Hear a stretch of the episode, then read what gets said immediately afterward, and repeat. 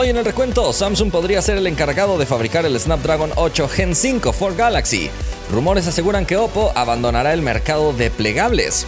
Honor lanza un nuevo reloj llamado Choice con 12 días de batería. Se filtran las fundas oficiales de Galaxy A55 y A35.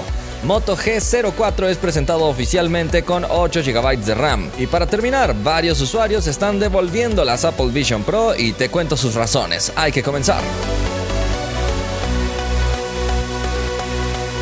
Gracias por estar nuevamente en el recuento. Estamos listos para ponerte al día en el mundo de la tecnología, pero antes de empezar le agradecemos a nuestros partners, Agus, Alfred, Mar, Gustavo, Elías, Mauri, Moisés, El Nuber, Ismael, Víctor, José, Axel, Giovanni, Joaco, Web, Palanca, Jonathan, Franco, Gabriel y Juan Ignacio. Muchísimas gracias por tomar esa decisión de apoyarnos con esa suscripción especial. Para quien no se enteró, el día de ayer publiqué el unboxing de los MetaQuest 3, los lentes de realidad mixta que tienen Facebook. Bueno, para ser muy exactos, Meta, que antes se llamaba Facebook. De hecho, el día de ayer te conté que Mark Zuckerberg afirmó que los Meta Quest son mejores que los Apple Vision Pro y mucho más económicos. Entonces te invito a que vayas a conocerlos en caso de que todavía no los hayas visto. Asegúrate de seguirme en todas las plataformas para que no te pierdas de nada de lo que se está publicando constantemente. La vez pasada te pregunté qué lentes consideras que son mejores. Participaron más de 10.000 personas, 61% votó por los Meta Quest 3 y 39% por los Apple Vision Pro. Pascal comentó los lentes de sol polarizados con protección ultravioleta. Caleb comentó el de Apple lo veo mejor hecho pero tienen enfoques distintos diría. En mi uso no veo necesario ninguno de momento. Y por último el JKD dice Apple sabe hacer cosas de buena calidad solo que el precio sí exageran. Jaja. Definitivamente es un producto muy caro y ambos productos a pesar de tener un enfoque similar creo que en realidad van a tener usos muy distintos, pero la diferencia de precio es abismal.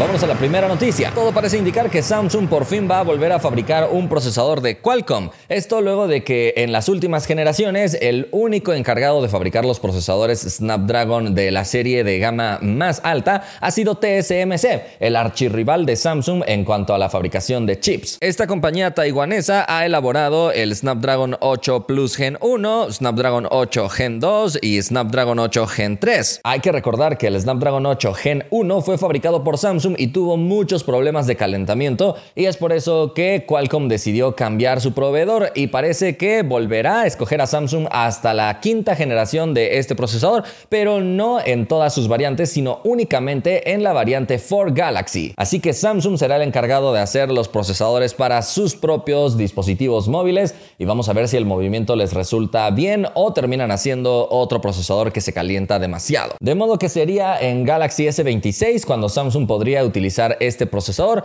pero nuevamente parece que los rumores se están contradiciendo un poco porque se dice que en Galaxy S25 Samsung va a estrenar su Dream Chip del que hemos hablado en múltiples ocasiones, que es un chip nuevo que posiblemente deje de llamarse Exynos porque Samsung contrató un nuevo equipo de muchos ingenieros con muchos conocimientos en el desarrollo de chips para desarrollar finalmente un procesador a la altura de lo que esperan los fans. Así que no sabemos si los planes de Samsung son dirigir directamente a su Dream Chip o apostar por nuevamente dos categorías distintas, una variante con su Dream Chip y otra variante con Snapdragon 4 Galaxy. Se dice que este Snapdragon 8 Gen 5 va a ser fabricado en un proceso de 2 nanómetros, por lo tanto se requiere de tecnología muy avanzada y es un proceso completamente distinto al que se ha utilizado anteriormente. Recuerda que con cada generación que se progresa en el tema de nanómetros es una línea de producción totalmente distinta, por eso es tan caro fabricar estos chips, pero también esto nos podría llegar a dar esperanzas porque será un proceso de fabricación completamente distinto al que se vio con el desastroso Snapdragon 8 Gen 1.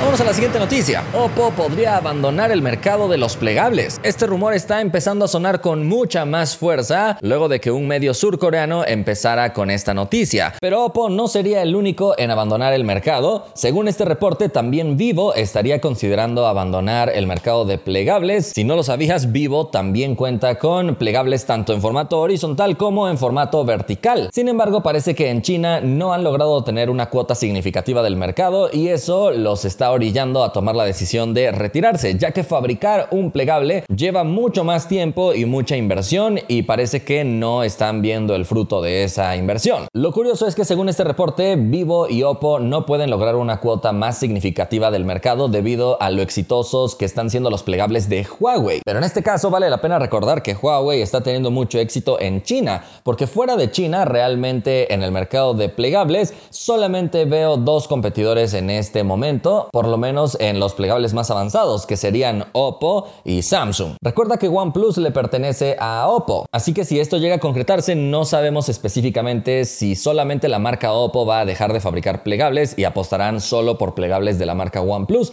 o ambas marcas van a dejar de fabricar este tipo de dispositivos. Personalmente me parecería una muy mala decisión porque creo que Oppo está logrando posicionar muy bien sus plegables debido a la buena calidad que han incorporado en ellos, pero solamente el tiempo nos ayudará saber si este rumor será cierto o no. Vámonos a la siguiente noticia. Honor acaba de presentar su nuevo Choice Watch, un nuevo reloj inteligente que presentaron en India en conjunto con el Honor X8B, que es a su vez el Honor Magic 6 Lite que ha sido presentado de forma global recientemente. Ya en otros contenidos te hablé del Honor Magic 6 Lite, así que en este momento déjame contarte las especificaciones de este reloj inteligente. Viene con un formato cuadrado con esquinas redondeadas, un marco y bisel considerablemente grande, así que no es un reloj de gama premium. Antes déjame aclararte que es bastante curioso que este reloj en realidad parece estar desarrollado por una compañía llamada Hailu, que tiene muy buenos relojes inteligentes en el mercado, pero parece que para esta ocasión Honor decidió comprarle estos relojes y ponerles su propia marca, así que es probable que en cuestiones de ecosistema no esté una conectividad tan avanzada con los dispositivos Honor. Tiene una pantalla de 1.95 pulgadas con un cristal con una ligera curva 2.5D. Esta pantalla es AMOLED y tiene una resolución de 502 x 410 10 píxeles, alcanzando una densidad de 332 píxeles por pulgada.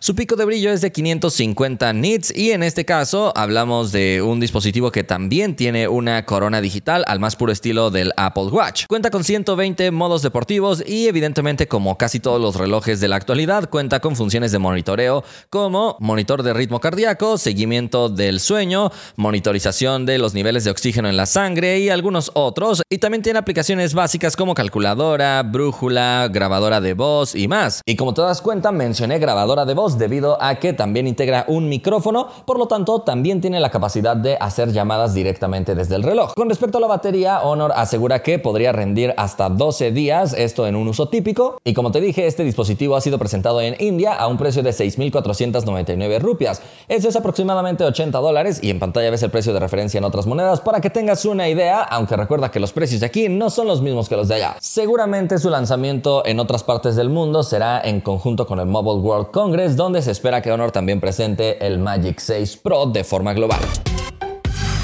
Vamos a la siguiente noticia. Se han filtrado las fundas del Galaxy A55 y del Galaxy A35. Estos dispositivos son los sucesores de la gama media de Samsung y están llamados a ser dispositivos que vendan muchas unidades debido al éxito que suelen tener. Y en este caso hay una imagen filtrada donde se revelan los diseños que tendrían sus fundas oficiales, donde se alcanza a ver un diseño de ventana donde probablemente se mantendrá un reloj en un formato Always On Display y en la parte de atrás viene con una pequeña pequeña banda deslizable para que también funcione como stand para ver videos en un formato horizontal con este dispositivo. Pero esta imagen filtrada no solamente nos revelaría el diseño de las fundas, sino también la paleta de colores, porque generalmente las fundas salen del mismo color del dispositivo. Así que hay un color azul oscuro, un color negro, blanco, rosa y uno beige. No hay duda que estos dispositivos son consentidos por parte de Samsung, ya que generalmente los fabricantes no suelen diseñar fundas especiales para los dispositivos de la gama media, sino únicamente para los dispositivos de la gama alta. De hecho, la mayoría de fabricantes no presentan fundas oficiales, sino simplemente te incluyen en la caja una funda transparente de silicón, pero tanto Samsung como Apple sí presentan fundas especiales a la venta y llama la atención que en este caso desde la gama media empecemos a ver estos diseños bastante atractivos. Déjame saber si para ti las fundas son un factor de compra o no.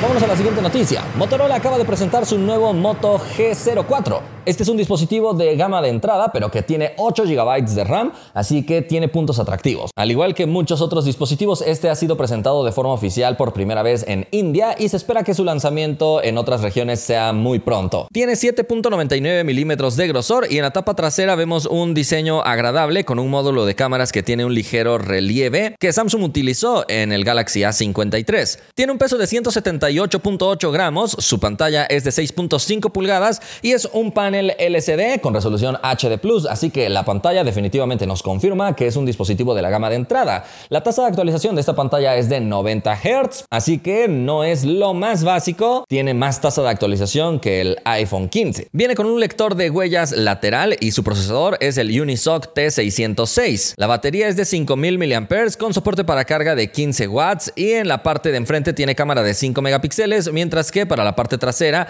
encontraremos una cámara de 16 megapíxeles y la otra nada más es de adorno. Llega con Android 14 de fábrica y a pesar de que no le han garantizado otra actualización Android, sí le han garantizado dos años de parches de seguridad. Soporta redes 4G, viene con jack de audífonos, además como todos los Motorola viene con sonido estéreo y Dolby Atmos. La edición base tiene 4 GB de RAM con 64 GB de almacenamiento, pero la edición tope viene con 8 GB de RAM y 128 GB de almacenamiento. Esta última edición tiene un precio de 7.999 rupias. Eso es aproximadamente 96 dólares y en pantalla estás viendo el precio de referencia en otras monedas, nada más para que tengas una idea, pero recuerda que los precios de aquí no son los mismos que los de allá. Se espera que este dispositivo sea presentado próximamente en más regiones. Motorola también anunció recientemente una nueva aplicación llamada Moto Unplugged, con el que buscan que sus usuarios tengan la capacidad de desconectarse por un momento de tantas notificaciones que puedan resultar abrumadoras. De hecho, este modo se parece mucho al modo Family Space que traen la mayoría de sus dispositivos de la actualidad, con el que puedes configurar un timer y durante ese tiempo solamente estarán autorizadas ciertas aplicaciones. Solo que el modo Family Space va más enfocado para que tú puedas prestarle el celular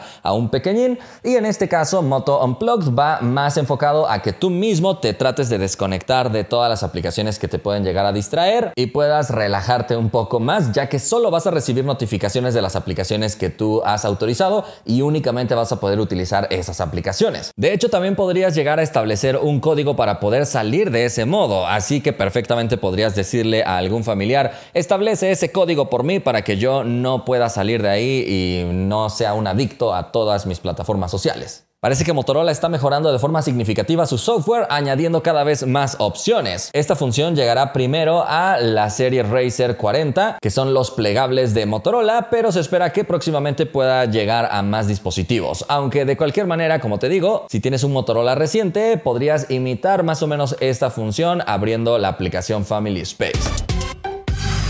Y vamos a la última noticia. Varios usuarios ya están devolviendo sus Apple Vision Pro. Parece que luego del arranque exitoso de las ventas de estos nuevos lentes, los usuarios están empezando a reflexionar un poco más su compra y lo están devolviendo. Recuerda que Apple permite a sus compradores devolver sus productos en 14 días después de la compra, así que no descartemos que muchos de los que están devolviendo estos lentes simplemente los adquirieron para poder crear ciertos contenidos y después ya tenían en mente devolver esos lentes. Aunque a través de diversas publicaciones en redes sociales, varios usuarios han expresado por qué están devolviendo estos lentes y entre múltiples razones, las principales son mareos, dolores de cabeza, fatiga visual luego de pocos minutos de utilizarlos y en general incomodidad al momento de traer puestos estos accesorios. De igual modo, otros usuarios se están dando cuenta que a pesar de tener tecnologías muy avanzadas y ser una experiencia muy agradable, en realidad la funcionalidad del producto no va más allá de lo que pueden lograr actualmente con sus computadoras o celulares. Así que parece que es un producto un poco anticipado a su época porque hay que recordar que todavía no tiene tantas aplicaciones o juegos que puedas aprovechar, ya que la mayoría de aplicaciones que estarán presentes en su tienda serán aplicaciones traspasadas desde iPad. Entonces te darían prácticamente la misma experiencia que tendrías en un iPad. Pero no deja de ser un producto muy atractivo y sobre todo la primera generación de este producto, así que los fans de la marca seguramente no están devolviendo estos lentes porque planean quedárselos incluso de colección. Es como si en pleno 2023 alguien presume que tiene el primer iPhone que cambió la historia y revolucionó toda la industria de los smartphones. Los fans de la marca tienen esas esperanzas de que este producto marque una revolución en todos los productos de realidad mixta y probablemente tengan razón, aunque eso estará por verse y solamente el tiempo nos podrá decir la verdad, ya que seguramente Meta estará preparando una actualización para sus Quest 3 a través de la cual puedan introducir nuevas funciones que Apple imaginó y presentó por primera vez, ya que a pesar de que los lentes de Meta tienen funciones similares, en realidad sí hay una diferencia importante en algunas cosas. Personalmente no he probado los Vision Pro, pero sí he probado los lentes de Meta y debo decir que también me generan cierta fatiga, cierto mareo después de utilizarlo, así que yo no utilizaría este tipo de tecnología todos los días, por eso dudo que puedan llegar a triunfar productos de este estilo,